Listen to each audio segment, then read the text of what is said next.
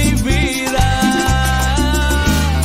llena mi alma, llénala, llénala de ti.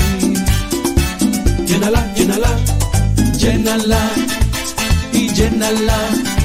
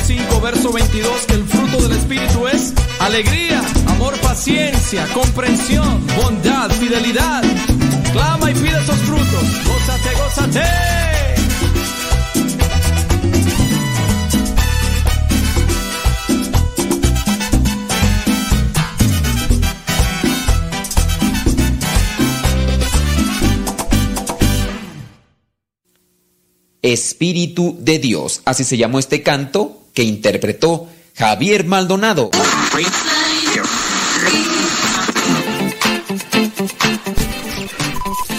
Los sonidos se han alineado. Estás a punto de escuchar el programa de todo un poco para el católico. De todo un poco para el católico. Con tu servidor el padre Modesto Lule. Comenzamos. La boca habla de lo que el corazón está lleno. Escuchas Radio Cepa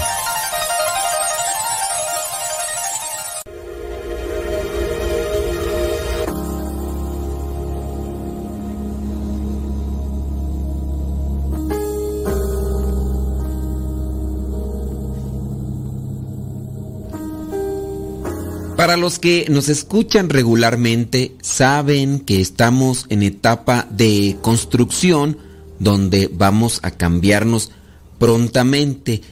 Y también nos sucedió un percance, nos asaltaron, nos robaron las máquinas que teníamos para realizar ya algunos proyectos de evangelización. Fueron varias computadoras, una cámara y una máquina que se necesita para hacer la transición de las imágenes y proyectarlas en los videos. Confiando en su generosidad, les pedimos su ayuda para, para seguir con la construcción de lo que va a ser la cabina de Radio Cepa y un centro de medios de comunicación. Si gustas apoyarnos, ya sabes que ahí en la página de radiocepa.com está el enlace para ir directamente a la página y ver las formas en las que nos pueden echar la mano para seguir evangelizando a través de Radio Cepa y de este nuevo proyecto que es de medios de evangelización.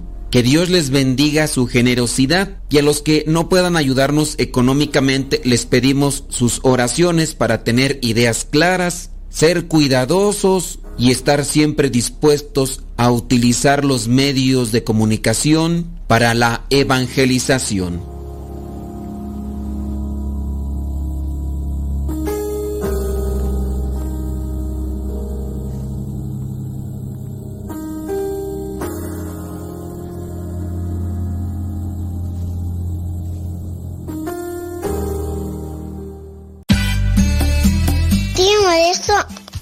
Es que me gusta escuchar mucho Nano Sepa.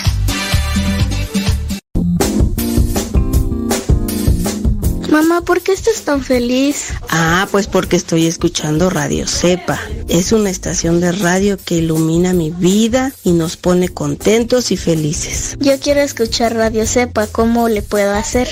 Ah, pues mira, ahí en tu celular le pones en la Play Store, descargas esa aplicación de Radio Cepa, ahí lo vas a escuchar.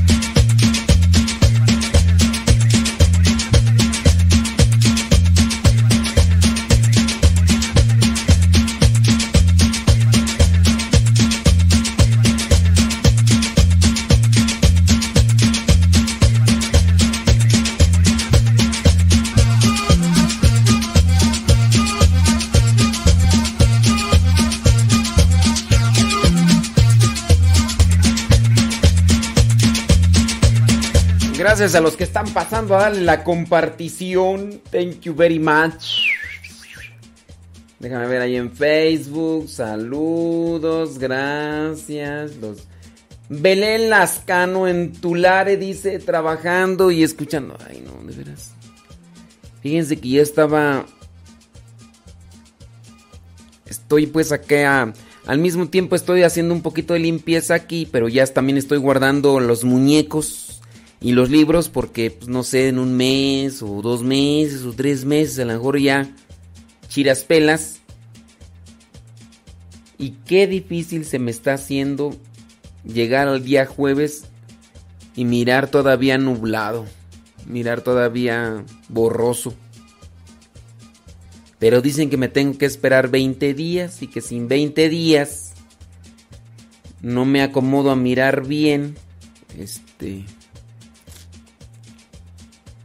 No entiendo. O sea, porque veo borroso, pues. O sea, veo borroso y luego como que acomodo lente y ya veo clarito, ¿no? Y este. Y así a veces los comentarios, por ejemplo, que están allí en Facebook, como que tengo que acomodar así lente, así bien para ver dónde. Por dónde se ve clarito. Bueno, pero sí. Gracias, gracias por la compartición. Laura Galván allá en Los Ángeles, California. María Gamino en Chaler, Arizona. Sí. Pues no me queda más que ofrecer esto. De decir, pues no veo bien y, y. es difícil cuando no ves bien, cuando ves todo borroso y andas así como que.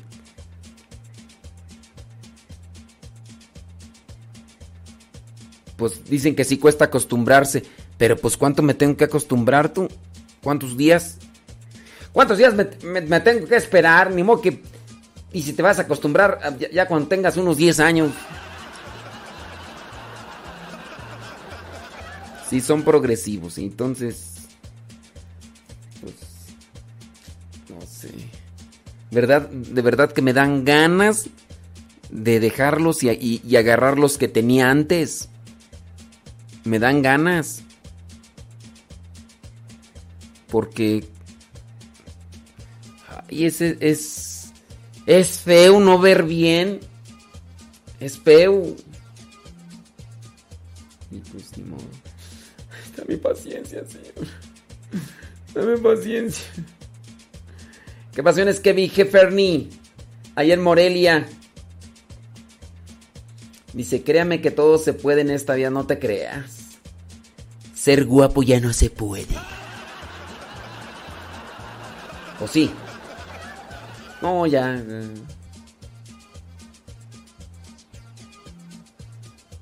Está feo.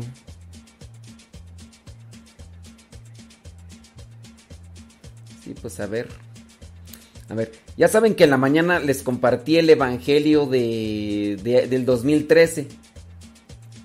Entonces, pues voy a compartirles el Evangelio de el que hicimos ayer que sí en la oración se me fue que era miércoles, pero pues es que ayer era miércoles y la mandé el miércoles y hoy es jueves, entonces pues si ayer era miércoles, pues yo la mandé miércoles, pues sí.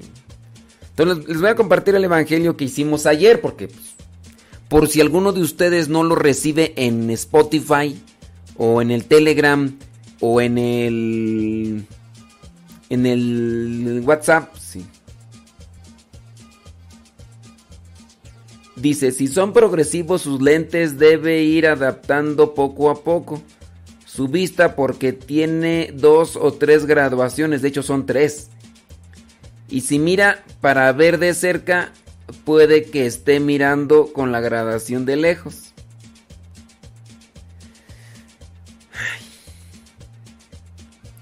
Pero la pregunta es,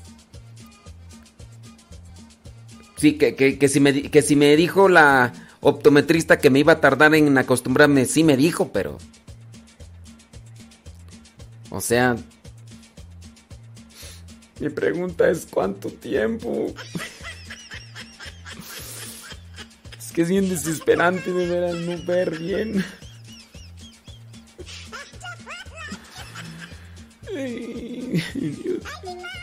Porque ya, eh, o sea, me, los, los empecé a usar desde el domingo. Y pues...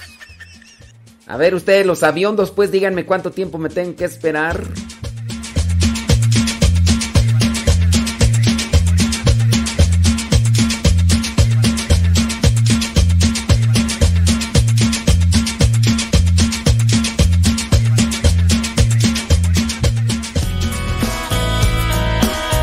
Cosas nuevas vendrán.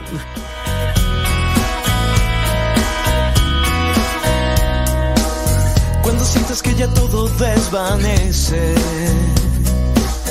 y la oscuridad quiere entrar. No des espacio a la confusión, vive el presente y nada más.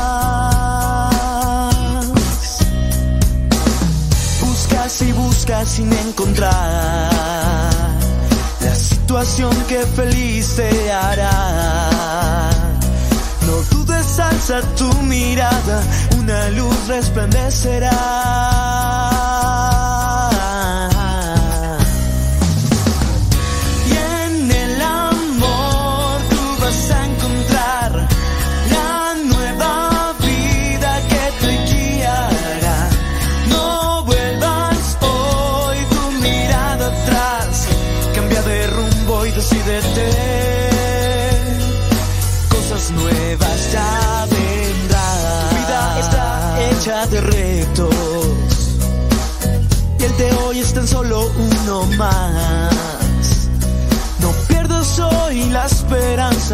Lucha sí por la verdad.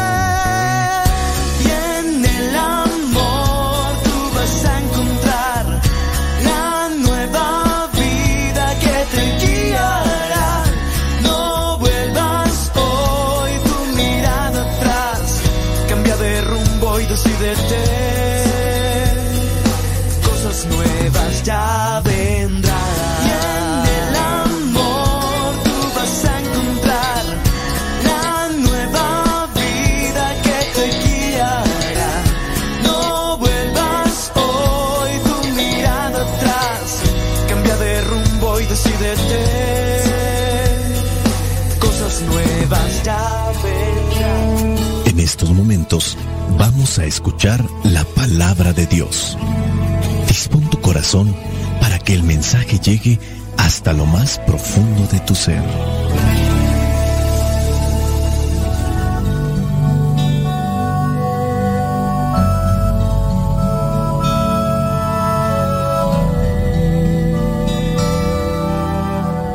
El Evangelio que la iglesia nos presenta para el día de hoy corresponde a Mateo, capítulo 10, versículos del 7 al 15. Dice así, Vayan y anuncien que el reino de los cielos se ha acercado. Sanen a los enfermos, resuciten a los muertos, limpien de su enfermedad a los leprosos y expulsen a los demonios. Ustedes recibieron gratis este poder. No cobren tampoco por emplearlo. No lleven oro, ni plata, ni cobre, ni provisiones por el camino. No lleven la ropa de repuesto, ni sandalias, ni bastón, pues el trabajador tiene derecho a su alimento. Cuando lleguen ustedes a un pueblo o aldea, busquen alguna persona de confianza y quédense en su casa hasta que se vayan de allí. Al entrar en la casa, saluden a todos los que viven en ella. Si la gente de la casa lo merece, su deseo de paz se cumplirá. Pero si no lo merece, ustedes nada perderán. Y si no lo reciben ni los quieren oír, salgan de la casa o del pueblo y sacudan el polvo de los pies. Y sacúdanse el polvo de los pies. Les aseguro que en el día del juicio, el castigo que ese pueblo, les aseguro que en el día del juicio, el castigo para ese pueblo será peor que para la gente de la región de Sodoma y Gomorra. Palabra de Dios. Te alabamos, Señor. Señor Jesucristo, nuestro divino Salvador, gracias te damos por tu infinito amor. Te escuchamos en la palabra, te recibimos y adoramos en la Eucaristía, te servimos los hermanos. Que seamos misioneros como lo quieres tú enseñando a los hombres el fuego de tu amor. Hoy en el Evangelio se nos presenta una de estas indicaciones por parte de Jesús a sus apóstoles. Ya ha pasado la etapa, bueno, no pasa porque es una formación permanente. La instrucción, no podemos decir, uy, ya, aprendieron todo lo que tienen que aprender y, uy, ya la hicieron. No, la formación debe ser permanente. Llámale como quieras, actualización u otras cosas más. Pero dentro de estas indicaciones es, vayan y anuncien que el reino de los cielos se ha acercado. Y ahí es donde nosotros tenemos que discernir. E incluso yo les dejaría a ustedes como una tarea reflexiva considerar ¿Qué es el reino de los cielos o cómo consideran el reino de los cielos? Deben de tener una idea porque si estamos caminando aquí sin saber qué buscamos o qué esperamos recibir por lo que estamos haciendo y viviendo, pues entonces no tenemos realmente una orientación a dónde vamos a dirigirnos.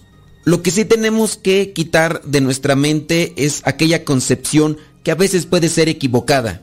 Estamos viviendo en el mundo, somos materia, nos rodeamos de materia. Nosotros mismos somos materia, materia y espíritu. Nuestra materia necesita de más materia, es decir, nuestro cuerpo, nuestro organismo necesita de comida, materia, líquido. Pero la parte espiritual, nuestra alma espiritual, necesita de cosas espirituales. El reino de los cielos es eso espiritual, pero a su vez material no es pura o totalmente espiritual.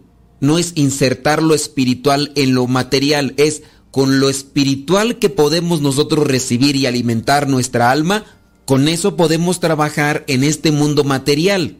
Otras veces yo les he compartido la cita de Romanos 14, 17, porque el reino de Dios no es comida ni bebida, sino justicia, paz y alegría en el Espíritu Santo. Las dos formas son correctas, reino de Dios y reino de los cielos. No es que se contrapongan. Al final son dos formas para referirnos a este reino que nos trae Jesucristo, que nos muestra cómo alcanzarlo estando en esta tierra, porque no podemos dejar de ser de esta tierra, o no podemos dejar de ser materia. Mientras estemos en este mundo caminando con este cuerpo que Dios nos dio, Debemos de estar apegados a la materia, pero sin obsesionarnos por ella, porque nuestra meta es el cielo. Y es este anuncio lo que tienen que hacer los apóstoles. Caminemos por el mundo, pero buscando siempre la herencia que tenemos allá en el cielo. Busquemos la patria eterna. No busquemos los bienes de este mundo, los bienes materiales, busquemos los bienes del cielo. Diría el salmista, como busca la sierva, corrientes de agua, así mi alma te busca a ti, Señor. La verdadera felicidad se va a conocer y experimentar hasta que el alma se conecte con Dios. La oración, los sacramentos, la reflexión son las maneras en las que el alma se conecta con Dios. Y si nos llenamos de Dios y estamos conectados con Dios, tenemos que transmitir o hacer o decir aquellas cosas que son fruto de lo que llevamos dentro. Por eso, Romanos 14, 17, porque el reino de Dios no es bebida ni comida, sino justicia. Una persona que esté conectada con Dios porque está llena de Dios buscará vivir en la justicia. Porque el reino de Dios no es comida ni bebida, sino justicia, paz y alegría en el Espíritu Santo. Nosotros anunciamos ese reino en la medida en que vivimos eso. Yo quiero ser justo, Señor, yo quiero tener esa paz que me prometes. ¿Qué tengo que hacer? Vivir mi palabra. Recibir las gracias espirituales que se conceden a través de la oración, a través de los sacramentos. Regresando a las indicaciones de Jesucristo para con sus apóstoles, sanen a los enfermos, resuciten a los muertos, limpien de su enfermedad a los leprosos y expulsen a los demonios. Aquí vienen las formas prácticas en las que ellos deben de actuar. Ya no solamente deben de ser anunciadores, sino que tienen que vivir ese mensaje para que también las personas crean lo que ellos están anunciando. Sanen a los enfermos. Los apóstoles llegaron a sanar a muchas personas. Nosotros sabemos que también la oración con fe sana lo que son estos cuerpos que a veces desgastados por las presiones, tensiones, frustraciones de la vida, se debilitan y se enferman. Y muchas veces me ha tocado a mí conocer de personas que están enfermas, pero que a través de los sacramentos, a través de la oración, llegan a levantarse, llegan a animarse, llegan a activarse y retomar lo que es una vida ordinaria. Sanen a los enfermos, resuciten a los muertos. Podríamos decir que incluso hay muertos que regresan, muertes clínicas y de repente se dan ese tipo de regresos. Pero sobre todo, estas muertes a las que podríamos nosotros referirnos más es a una persona que se encuentra viviendo en un vicio o que se encuentra viviendo en el pecado y que a través de la predicación del reino de Dios o a través de la predicación de la palabra, esa persona se levanta dejando su vicio o su vida de pecado y se reactiva, vuelve a vivir. Porque de qué serviría hacer que un muerto se levante si no tiene un cambio de vida? Volvería a las mismas situaciones. Esta persona la daban por muerta, muerte clínica, regresa, pero vuelve a ser la misma persona pedante, altanera, grosera, soberbia. ¿Qué tipo de vida está dándole a los que le rodean? Volvió a la vida esta persona que incluso ya la daban por perdida. Los demás no tenían esperanzas en su conversión y mira, lo que no pudieron algunos psicólogos, terapeutas y psiquiatras, lo pudo la palabra de Dios. Volvió a la vida, se reintegró a las actividades familiares y ahora la esposa y los hijos están contentos. ¿Le hace falta purificarse? Claro que sí. Perseverancia, constancia, mucha humildad y no soltarse de la mano de Dios, vas a ver que poco a poco Dios va haciendo su obra maestra y va haciendo el hombre nuevo en cada uno de nosotros. Limpien de su enfermedad, dice a los leprosos, y expulsen a los demonios. Estas son las indicaciones que Jesús le da a sus apóstoles, aquellos que son enviados. Dice, ustedes recibieron gratis este poder, no cobren tampoco por emplearlo.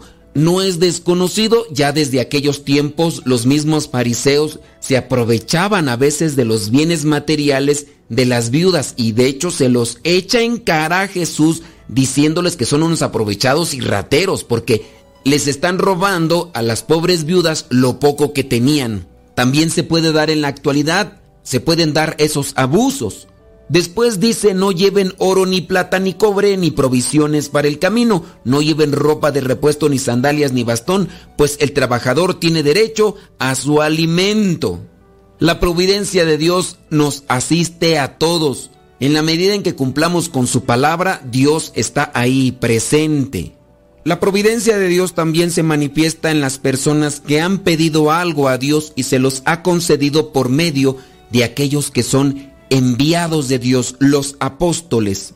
Otras de las indicaciones son sobre la relación que van a tener con la gente a la que le van a anunciar esta palabra o este mensaje. Dicen que cuando llegue a un pueblo busquen a una persona de confianza. No es buscar una persona al azar, no, persona de confianza que esté sin duda en sintonía con este mensaje que se está compartiendo. Quédense en su casa hasta que se vayan de allí. Saluden a los que viven en esa casa. Si la gente de la casa lo merece, su deseo de paz eh, cumplirá, pero si no lo merece, ustedes nada perderán. Y ya también está la advertencia para aquellas personas que pudiera ser que se resistan al mensaje de Dios. Porque ciertamente hay muchas personas que se niegan a la buena nueva, quizá porque se encuentran muy heridas por algo que vieron o experimentaron en el pasado con alguna persona de iglesia. Y eso requerirá más paciencia y comprensión para compartir la buena nueva de Dios y hacer comprender a la persona que no todos somos igual. Y si en el pasado esta persona puede ser que se haya encontrado a alguien que le hirió en la fe, que nosotros seamos los enviados de Dios para sanar esa herida que pudo haber hecho otra persona porque somos llamados a sanar, a curar las enfermedades, tanto físicas como espirituales. Pero recordemos que no todo hay que dejárselo a la fe. Dios nos ha dado inteligencia y con la inteligencia se han dado los avances en la medicina para poder hacer uso de estas sustancias naturales que se han procesado para que intervengan en alguna cuestión física que pudiéramos tener sobre todo y principalmente es el anuncio del reino de los cielos, el reino de Dios. Y ahí en el Evangelio de Mateo encontramos esa expresión o ese versículo muy conocido. Busca primero el reino de Dios y lo demás vendrá por añadidura. Anunciemos el reino de Dios y las cosas buenas fluirán, llegarán a nuestra vida en su momento, a su manera y en la forma que Dios dispone para nuestro provecho y nuestro bien espiritual. Vayamos pues a compartir lo que Dios ya ha puesto en nuestros corazones. Convirtámonos en apóstoles, en emisarios, en mensajeros. Anunciemos el reino de Dios y hagamos las cosas que nos competen para que las personas que nos escuchen crean este mensaje. Soy el Padre Modesto Lule de los misioneros servidores de la palabra. La bendición de Dios Todopoderoso, Padre, Hijo y Espíritu Santo, descienda sobre cada uno de ustedes y les acompañe siempre. Vayamos a vivir la palabra. Lámpara es tu palabra para mis pasos, luz en mi sendero. Lámpara es tu palabra para mis pasos, luz en mi sendero. Luz, tu palabra es la luz. Luz, tu palabra es la luz. Yo guardaré tus justos mandamientos.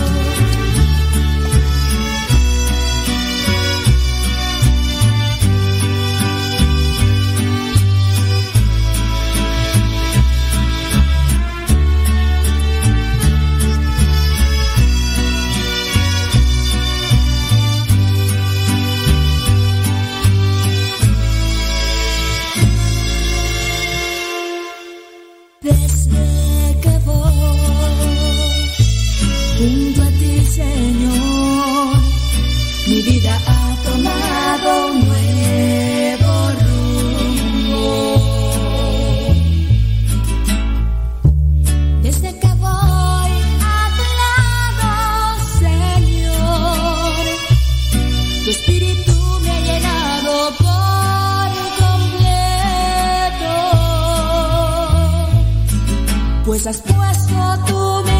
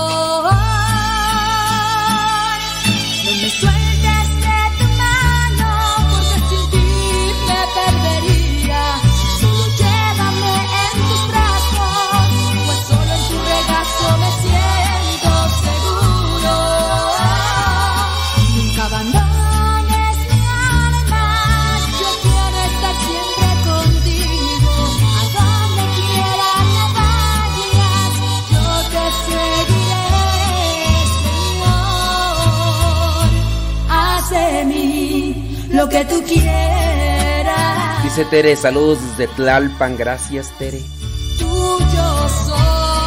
Irma Reyes desde Southgate, ahí por donde vive mi carnal. Beto, alias Betuercas.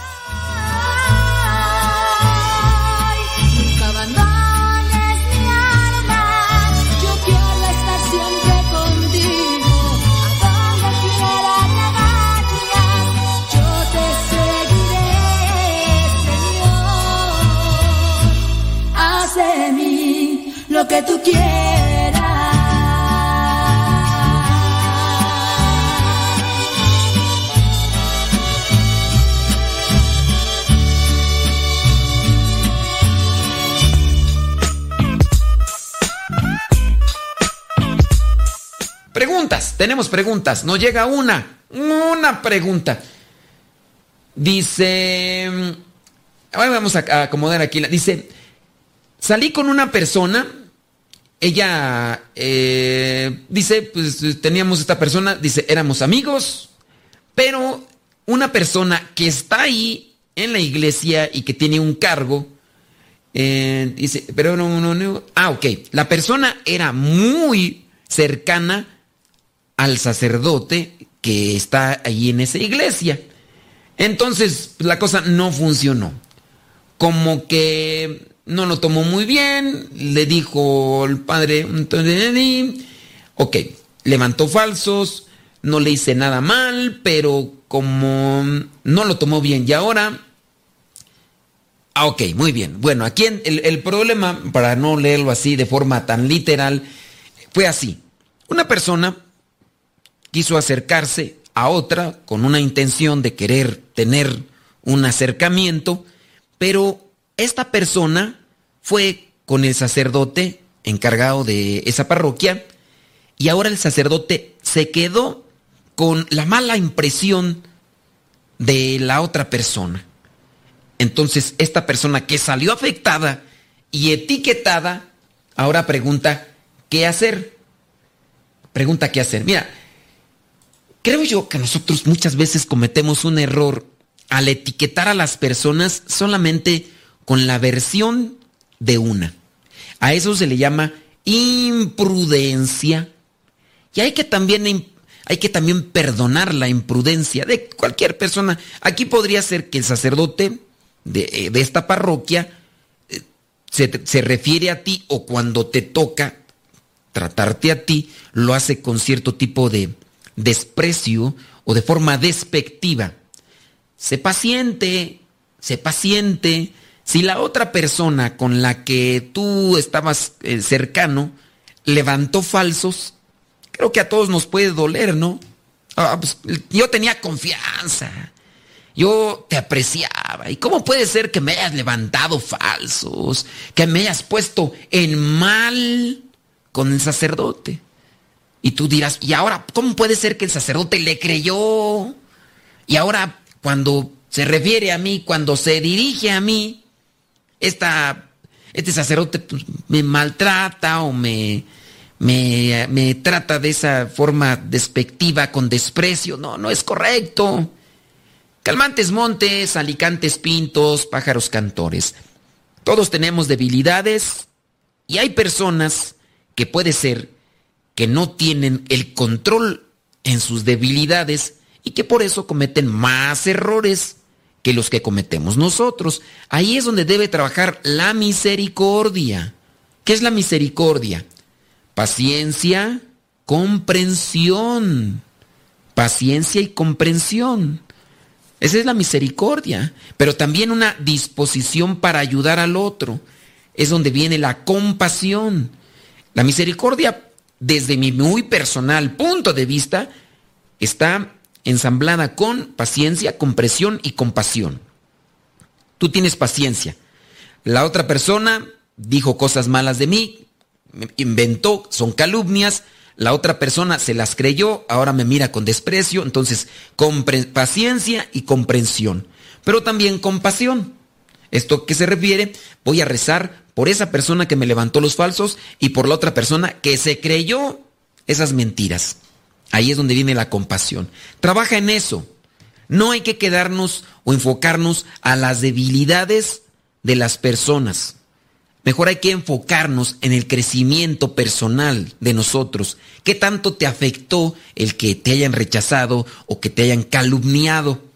¿Te afectó? ¿Ahora estás con resentimiento, con enojo? Pues entonces eso quiere decir que tienes que trabajar en tu interior para que ese tipo de cosas que te salieron ahorita y que sin duda te pueden salir al camino en un futuro, esas cosas no te dobleguen, no te dominen, porque el enojo, la frustración, el coraje, el resentimiento te pueden dominar. Y si te dominan, tendrás reacciones negativas en tu vida. Y si aquellas personas tienen sus debilidades, pueden ser que estas cosas lleguen a ti y te siembren otras debilidades, como el enojo, el resentimiento, el coraje y el coraje puede llevarte hasta el odio. Pero ¿cómo puede ser posible esta persona en la que más confiaba, en la que le compartía mi vida, ahora esté actuando así? ¿Y cómo puede ser posible que este que está al frente de las cosas de Dios, que debe ser el encargado, el administrador, actúe así? Cálmate, porque si esa persona está actuando con esas debilidades, tú ya estás ahora mutando. Viene la mutación de nuestras debilidades y ahora son diferentes. Ellos tienen unas y ahora tú estás por reacción de aquellas dejando crecer otras, que quién sabe si puedan ser peores como dicen en mi rancho o iguales. Así que trata de aplicar la misericordia en tu vida. Paciencia, comprensión y compasión. Paciencia. Respira profundo. Si alguien te levantó calumnias, busca Marcos 4:22. A ver si alguien por ahí nos puede mandar decir, ya, yo he dicho estas citas bíblicas cada rato, pero yo digo, de alguien se las tiene que ya saber también de memoria, igual que yo. Marcos 4:22, búsquenle, ¿qué dice Marcos 4:22? Y hagan una llamada y díganos qué dice Marcos 4:22 o mándenos un mensaje. Eh, Marcos 4:22. Entonces, ¿te levantó alguien una calumnia? Eh, Marcos 4:22. Me levantó alguien una calumnia. Marcos 4:22. Marcos 4:22 tarde o temprano. Te levantó alguien una calumnia, Lucas 6:45. Lucas 6:45. Lucas 6:45. Lucas 6:45. Ahí se los dejo. Si quieren ahí compartir, a ver, tú que me mandaste ese problema, a ver si le vas checando, a ver qué dice Marcos 4:22 y Lucas 6:45. Juímonos, juímonos con otra pregunta. Let's go. Dice, Padre, en mi familia, una de mis tías practica la fe, asiste a misa, la hora santa y también ha ido a retiros. Pero con algunas de mis tías no se habla. con algunas de mis tías no se habla. O las evita ver. Mm, mm. ¿Se consideraría una falta de misericordia? Ande. ¿Es correcto que haga lo que hace? A ver, ¿es lo mismo ir a la iglesia que ir con Dios? ¿Es lo mismo ir a la iglesia e ir con Dios? Si yo voy a la iglesia, tengo más facilidad de estar con Dios, porque en la iglesia se lleva a cabo un culto que me ayuda para estar con Dios. En la iglesia hay un ambiente, hay un lugar, hay también un culto que me ayuda para estar en sintonía con Dios, para nutrirme de Dios. Pero mira, no necesariamente todas las botellas que entran al mar se llenan de agua. No, a ver, escríbete esto en el twister. No necesariamente todas las botellas que entran al mar se llenan de agua. Solamente se llenan de agua aquellas que abren, se destapan y se dejan llenar por el agua del mar. Así también nosotros puede ser que estemos incluso hasta en grupos dentro de la iglesia, pero si no tenemos abierto el corazón, pues nomás no. A ver, te voy a dejar otra cita bíblica para que se pongan a trabajar en algo, hombre. A ver, cita bíblica, Santiago 3.17. Santiago 3.17. Busquen esa cita bíblica con referencia a esta señora que dice, una de sus tías practica la fe, va a misa, va a la hora santa, va a retiros, pero no se habla con sus hermanas o las, las evita. Santiago 3:17.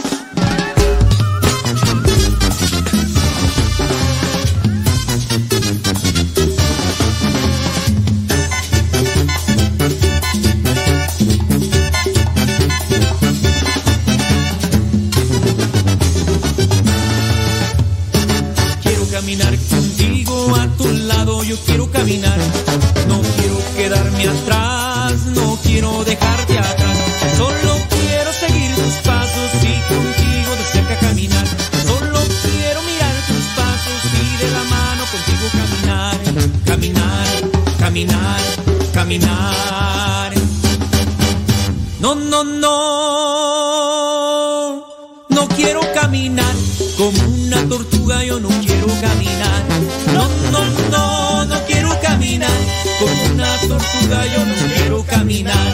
No, no, no, no quiero caminar como una tortuga, yo no quiero caminar. Caminar, caminar, caminar. No, no, no. No quiero correr como un corre camino, yo no quiero correr. No, no, no, no quiero correr como un corre camino, yo no quiero correr. No, no, no, no quiero correr como un corre camino, yo no quiero correr. Correr, correr, correr. Tranquilitos, tranquilitos.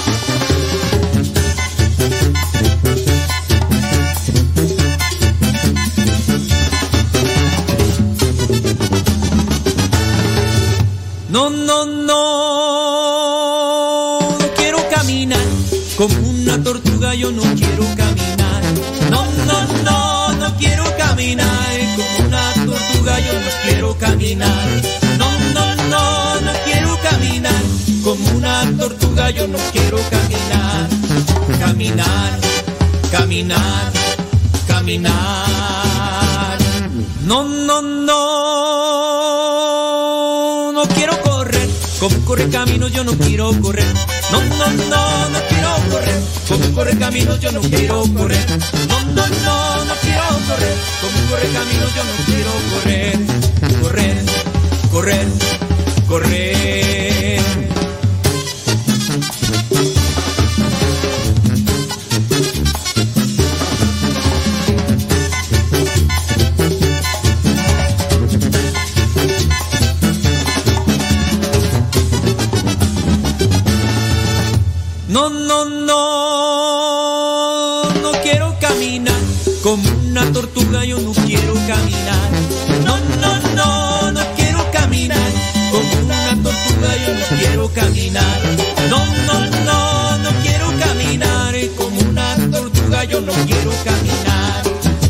Caminar, caminar, caminar. No, no, no, no quiero correr. Como corre camino yo no quiero correr. No, no, no, no quiero correr. Como corre camino yo no quiero correr. No, no, no, no quiero correr. Como corre camino yo no quiero correr. Correr, correr, correr.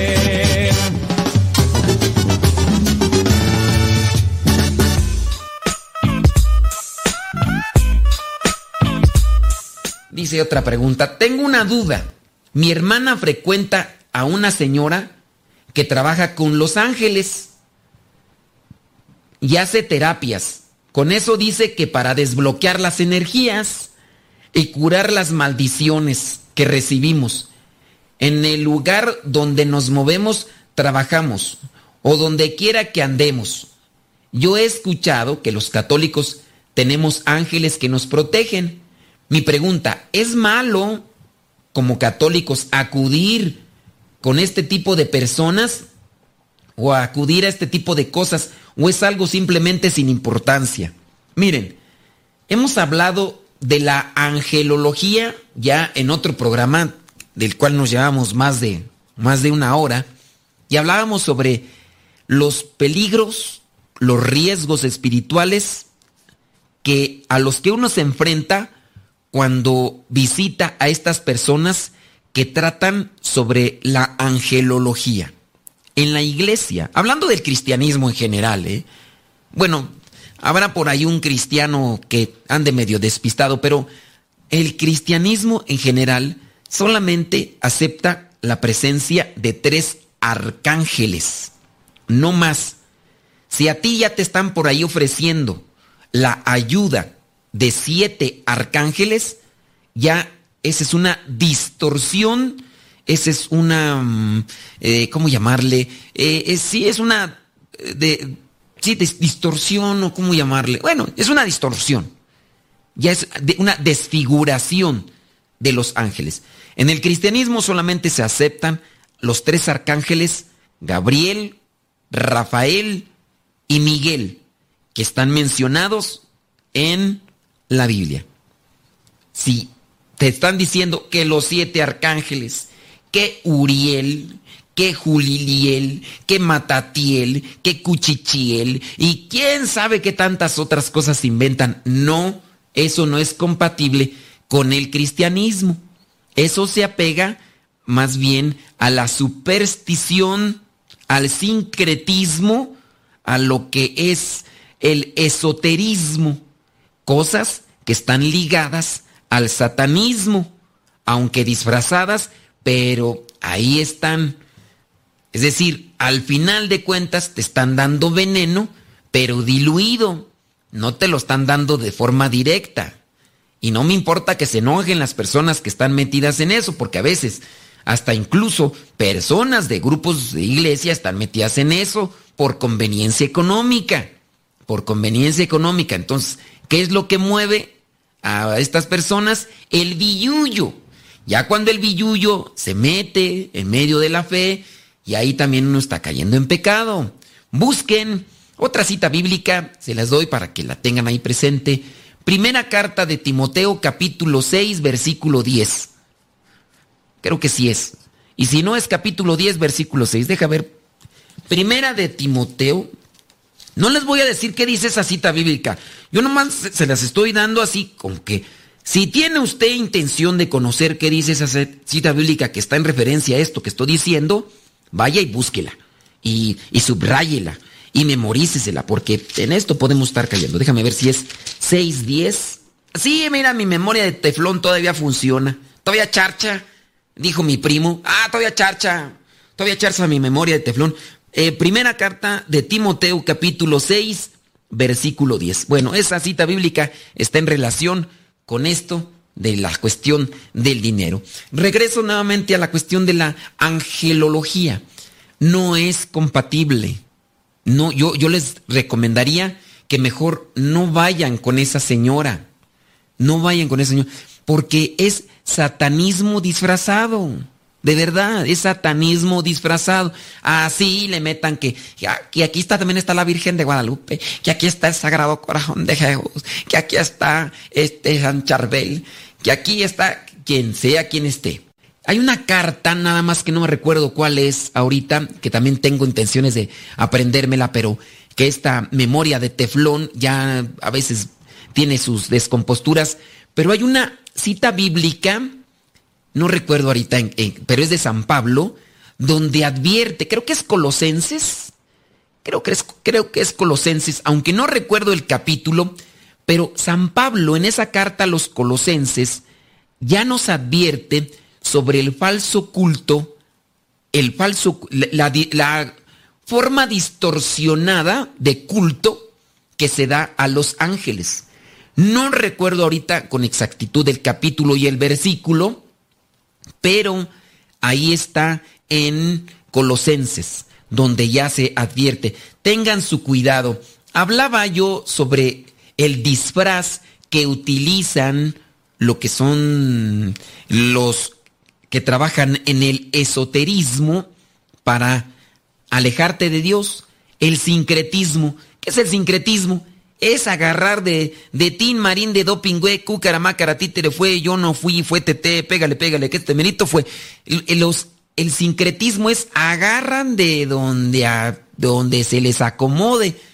Pero al final de cuentas, las personas que están en las botánicas, que, que venden muchos ángeles, que el ángel Uriel, Matatiel, que venden veladoras con cierto tipo de aroma para cuando tú las prendas atraer el dinero, si no agarras ni en, ni en rifa, amores, pues que, que, la veladora roja, que el ángel rojo, que el cuarzo rojo, que si no sales ni en rifa, pues que, que si te compras esas cosas, que a lo mejor la limpia, que como decía aquí el mensaje, que te van a desbloquear las energías, las maldiciones, pues muchas personas quedan enganchadas con eso porque quieren una salida fácil a sus situaciones difíciles. A lo mejor una persona no agarra ni nada y quisiera, a veces ve las películas de enamorados o las fotografías de los enamorados y, quisiera ahí la persona andar así, todo ahí sacándose las anginas como aparecen ahí en los videos o las fotos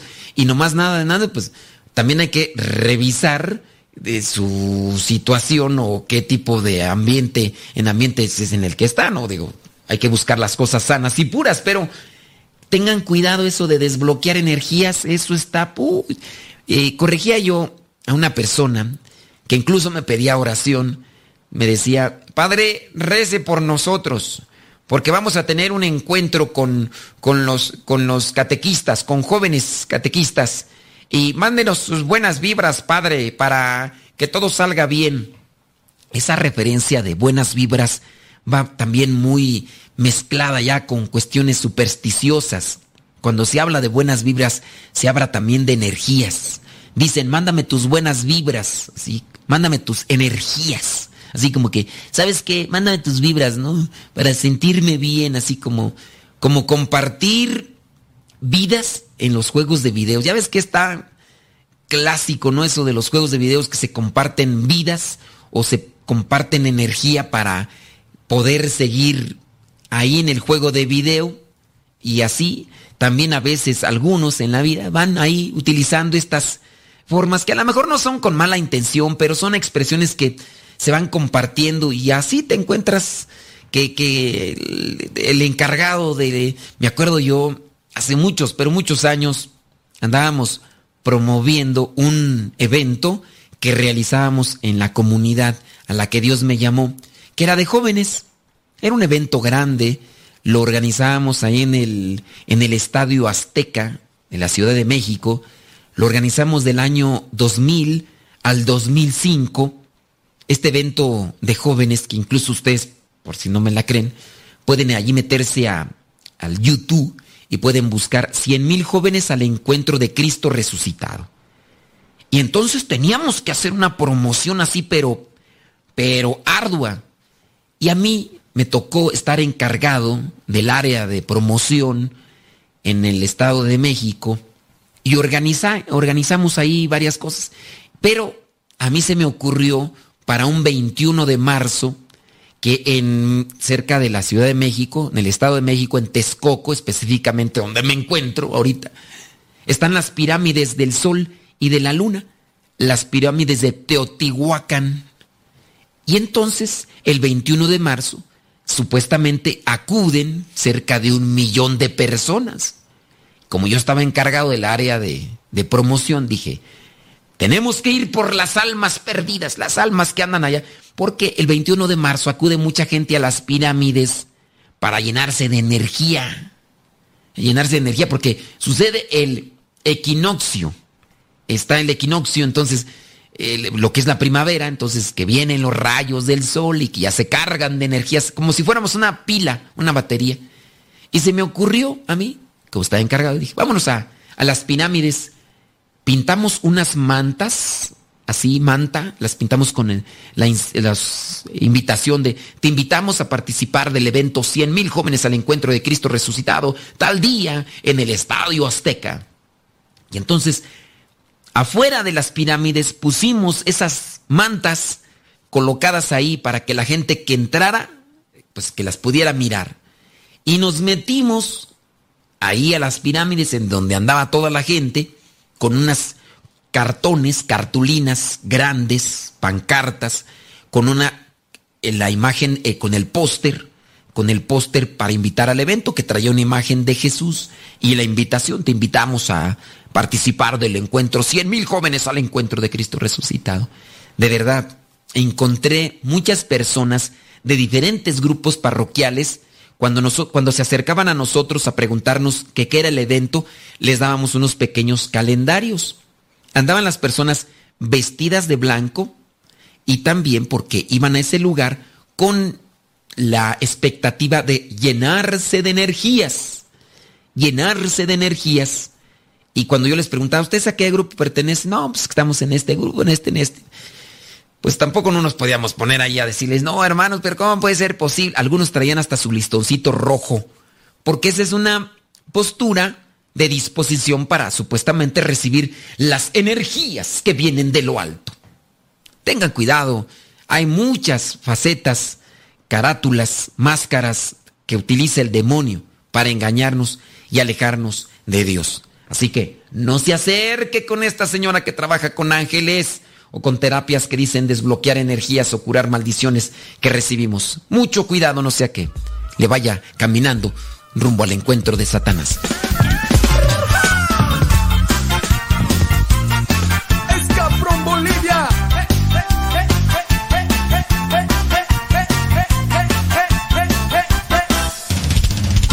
Qué hermoso es escuchar que murmuran en tu contra y que critican tu forma de alabar. Bello es oír cuando hablan para vos, porque tu vida la entregaste a Dios. Pero qué tierno es que piensen de que somos unos locos, zanahorias, aleluyos y demás. Pero que super escuchar que empiezan a criticar por la forma en que nos gusta alabar.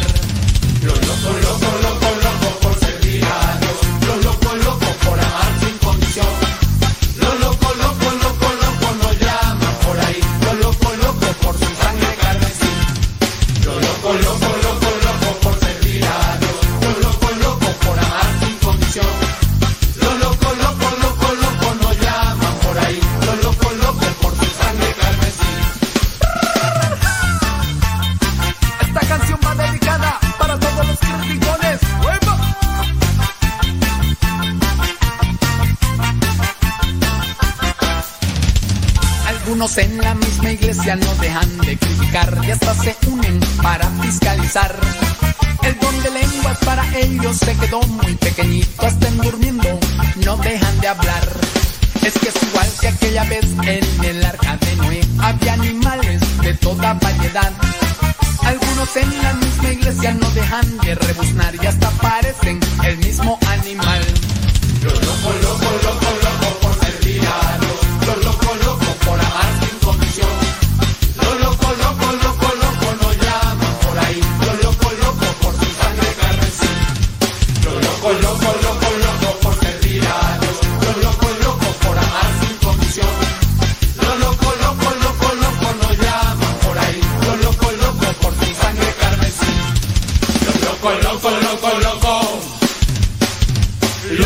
Loco, loco, loco.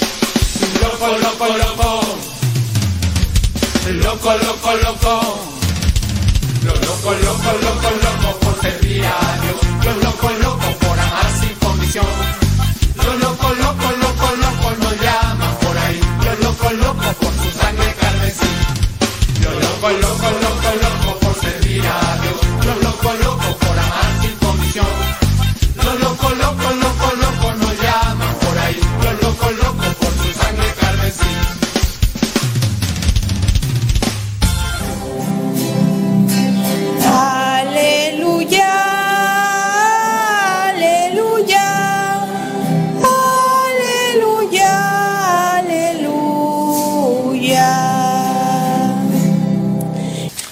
esté con ustedes.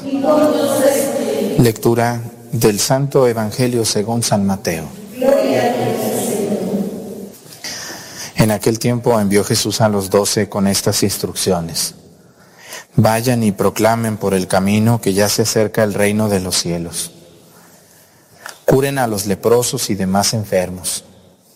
Resuciten a los muertos y echen fuera a los demonios. Gratuitamente han recibido este poder. Ejérzanlo pues gratuitamente. No lleven con ustedes ni cinturón, monedas en su cinturón de plata o de cobre. No lleven morral para el camino, ni dos túnicas, ni sandalias, ni bordón, porque el trabajador tiene derecho a su salario. Cuando entren en una ciudad o un pueblo, pregunten por alguien respetable y hospédense en su casa hasta que se vayan. Al entrar saluden así, que la paz esté en esta casa. Y si aquella casa es digna, la paz de ustedes reinará en ella. Si no es digna, el saludo de paz de ustedes no les aprovechará. Y si no lo reciben o no escuchan sus palabras, al salir de aquella casa o aquella ciudad, sacudan el polvo de sus pies. Yo les aseguro que el día del juicio, Sodoma y Gomorra serán tratadas con menor rigor que esa ciudad. Palabra del Señor. Siéntense, por favor. Nuestro Señor Jesucristo hoy toma en el Evangelio un tema espinoso. Un tema, es como una tuna.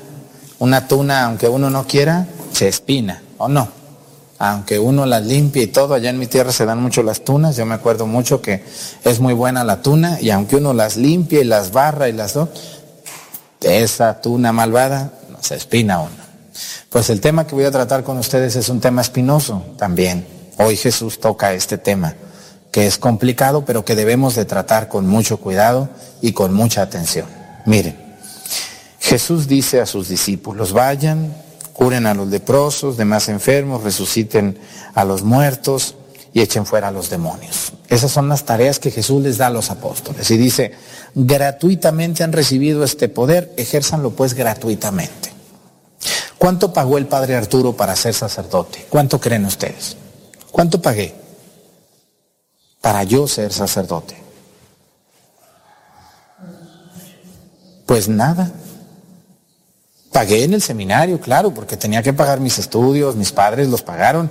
Yo, gracias a Dios, mis 12 años de seminario, mis padres, mi madre y mi padre, ellos todo el tiempo me pagaron mis estudios. ¿no? 12 años me mantuvieron estudiando, fíjense nomás. ¿no? Pero para yo ser sacerdote no pagué nada, no se paga. ¿no? Porque es un don, como dice Jesús, gratuitamente han recibido este don, gratuitamente ejérzanlo. Y yo me acuerdo mucho una frase que escuché hace poco que dice, la mejor manera de ganarse a una persona es la gratuidad. Cuando uno hace algo gratis por alguien, te lo ganas.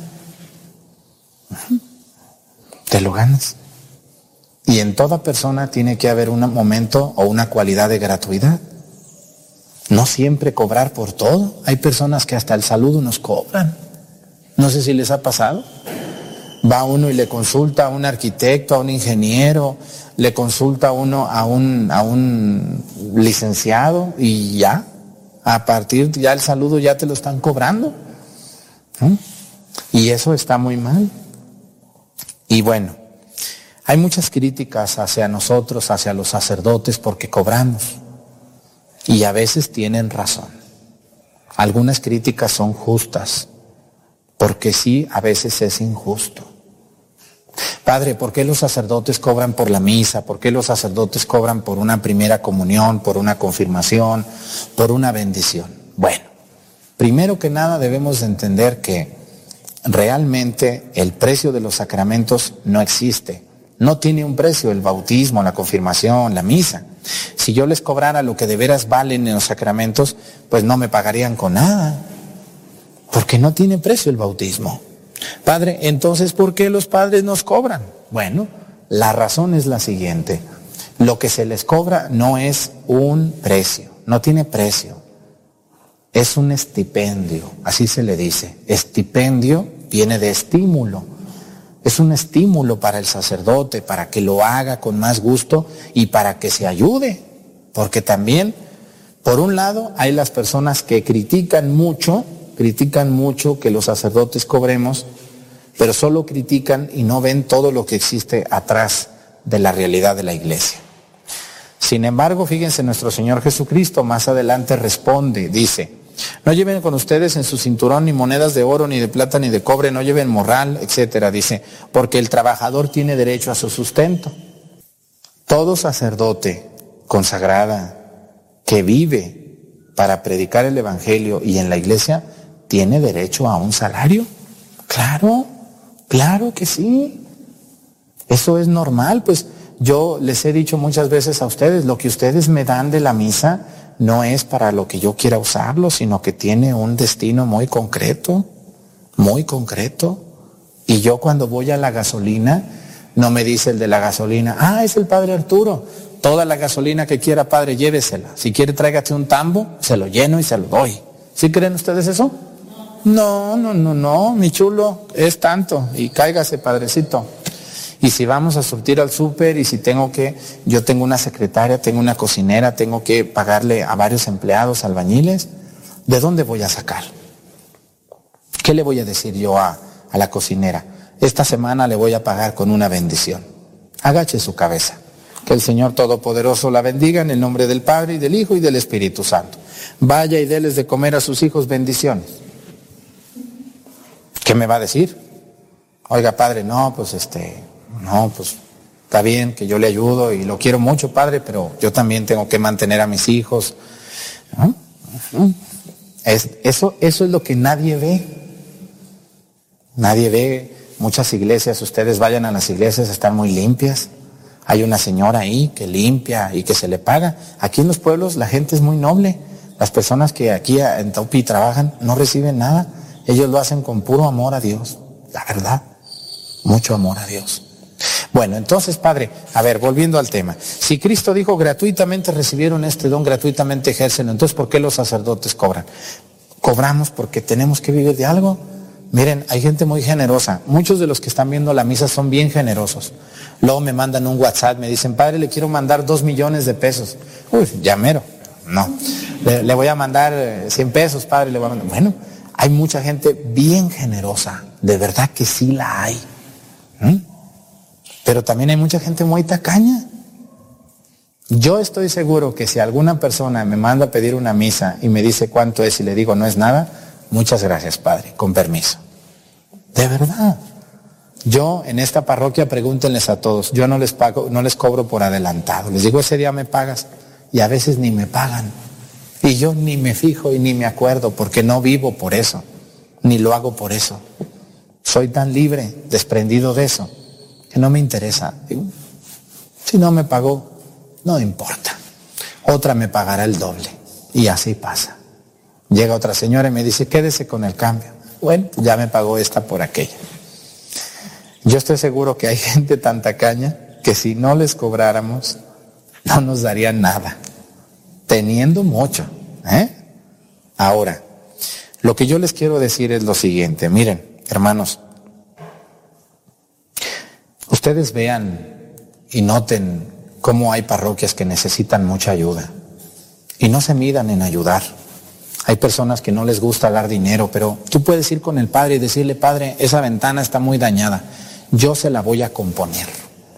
Padre, eh, le quiero traer flores al Santísimo Sacramento. Padre, quiero pintar la iglesia, ya está muy fea. Eh, ¿Me da permiso? Yo pago el trabajo. ¿Mm? Hay muchas maneras de dar, no nomás es darle dinero al padre, también se puede dar, voy a arreglar una banca yo porque están muy dañadas, voy a, voy a regalar la loseta, el piso, hay muchas maneras de ayudar, ¿no? Pero algo les voy a decir que es bien importante, bien importante. ¿Cuánto gana un sacerdote? ¿Cuánto gana el padre Arturo por mes? Bueno, aquí en la diócesis donde yo estoy, diócesis de Chilpancingo, Chilapa, yo no sé la realidad de otras diócesis, no sé, ni quiero saberla, ni hablo por esas personas, porque lo dicen, el padre de Arturo dijo, no, yo no dije, yo hablo de mi caso. Los sacerdotes aquí en la diócesis donde yo estoy, yo gano ocho mil pesos al mes. Eso es mi sueldo, ¿no? Ocho mil pesos al mes. Y lo demás, padre, bueno, a veces junto más, lo tengo que dejar en un fondo parroquial para que cuando yo me vaya de esta parroquia, al sacerdote que llegue, yo se lo entregue. Así debe de ser. Y también de ese dinero yo destino mucho a las pinturas, arreglar acá, arreglar allá, les doy, ahora vamos a arreglar esto, ahí les va dinero. Para eso es el dinero. Les voy a decir, el Código de Derecho Canónico dice que el dinero se debe de gastar en cuatro cosas. Ahí les va. ¿eh? Anótenle muy bien. No me acuerdo ahorita el canon porque no soy protestante, pero me acuerdo del canon de memoria porque fue una pregunta de examen. La iglesia dice que el dinero en la iglesia se debe de gastar en cuatro cosas. Número uno, en el culto divino. ¿Qué es eso? Los vasos sagrados, los mejores vasos sagrados, el mejor mantel para el altar, la belleza de la iglesia y del altar, los mejores libros para leer las lecturas, lo mejor para Dios, el culto sagrado. Para eso es la primera cosa para el dinero. ¿Mm? Porque luego tenemos unos, unos, lugares tan, tan feos donde se celebra la Santa Misa que no quiere decir que porque son pobres. No, puede la persona ser pobre, pero ser muy limpio donde se celebre la Santa Misa. ¿Mm? Lo mejor para Dios. Número uno. La segunda cosa en la que se gasta el dinero en la iglesia, según el Código de Derecho Canónico, es en la justa retribución de los presbíteros o de los ministros de culto. Un sacerdote tiene derecho a su sueldo. Claro, pues si no, ¿de dónde? ¿De dónde viste? ¿De dónde come? La gente piensa que el padre come aplausos. Deles aplauso al padre, ya comió.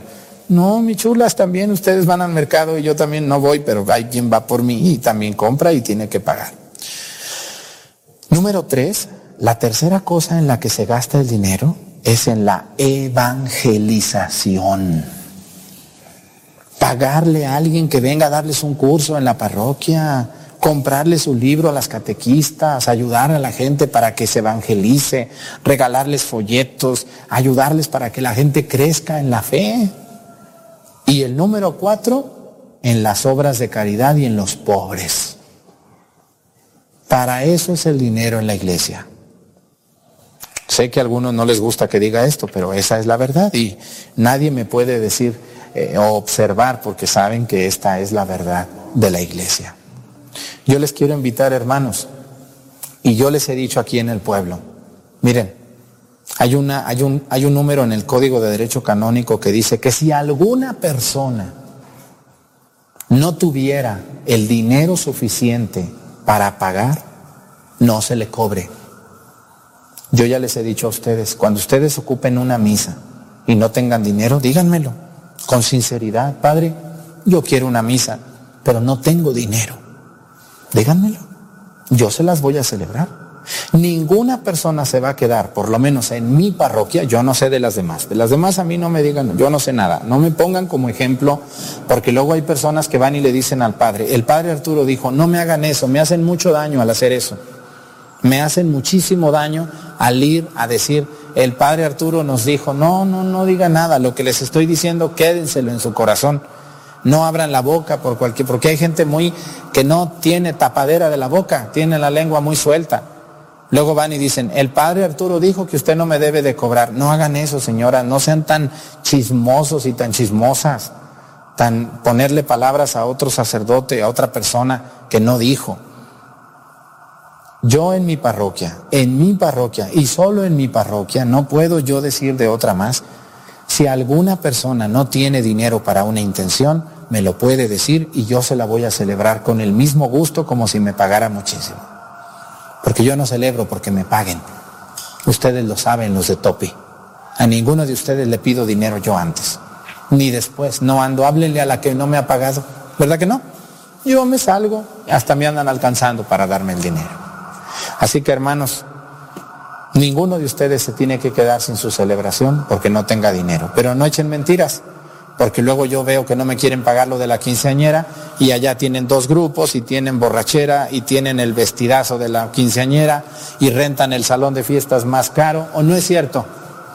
Entonces no seamos mentirosos ni traicioneros. Y por favor, lo que yo les digo en las misas, no vayan a las parroquias a decir el padre Arturo nos dijo, el pa-". no, no me hagan eso, por favor, me hacen un grave daño a mí. Porque luego piensan ellos que yo, les, yo los mando a ustedes, cuando yo no mando a nadie. A ninguno de ustedes he mandado nunca a decir nada, ni al obispo, ni al sacerdote, ni a la catequista, ni a la encargada, ni al encargado. A nadie. Por favor, no hagan eso. No lo hagan, porque me hacen un grave daño a mí. Luego piensan que yo soy el que estoy alebrestando a la gente. Hace poco me llegó un mensaje de una persona, un sacerdote anónimo, porque no, no me dice a mí, o, o una catequista, no sé qué sería, algo de eso, diciéndome que yo manipulaba a la gente. ¿Cómo ven ustedes? ¿Sí los manipulo a ustedes? Jamás, jamás. Yo predico con verdad, sin manipular ningún corazón ni ninguna mente. Cada quien saque sus propias conclusiones y ayúdese y crea más en Dios. Pues vamos a pedirle a Dios para que seamos generosos y ayudemos en las causas buenas de nuestra parroquia.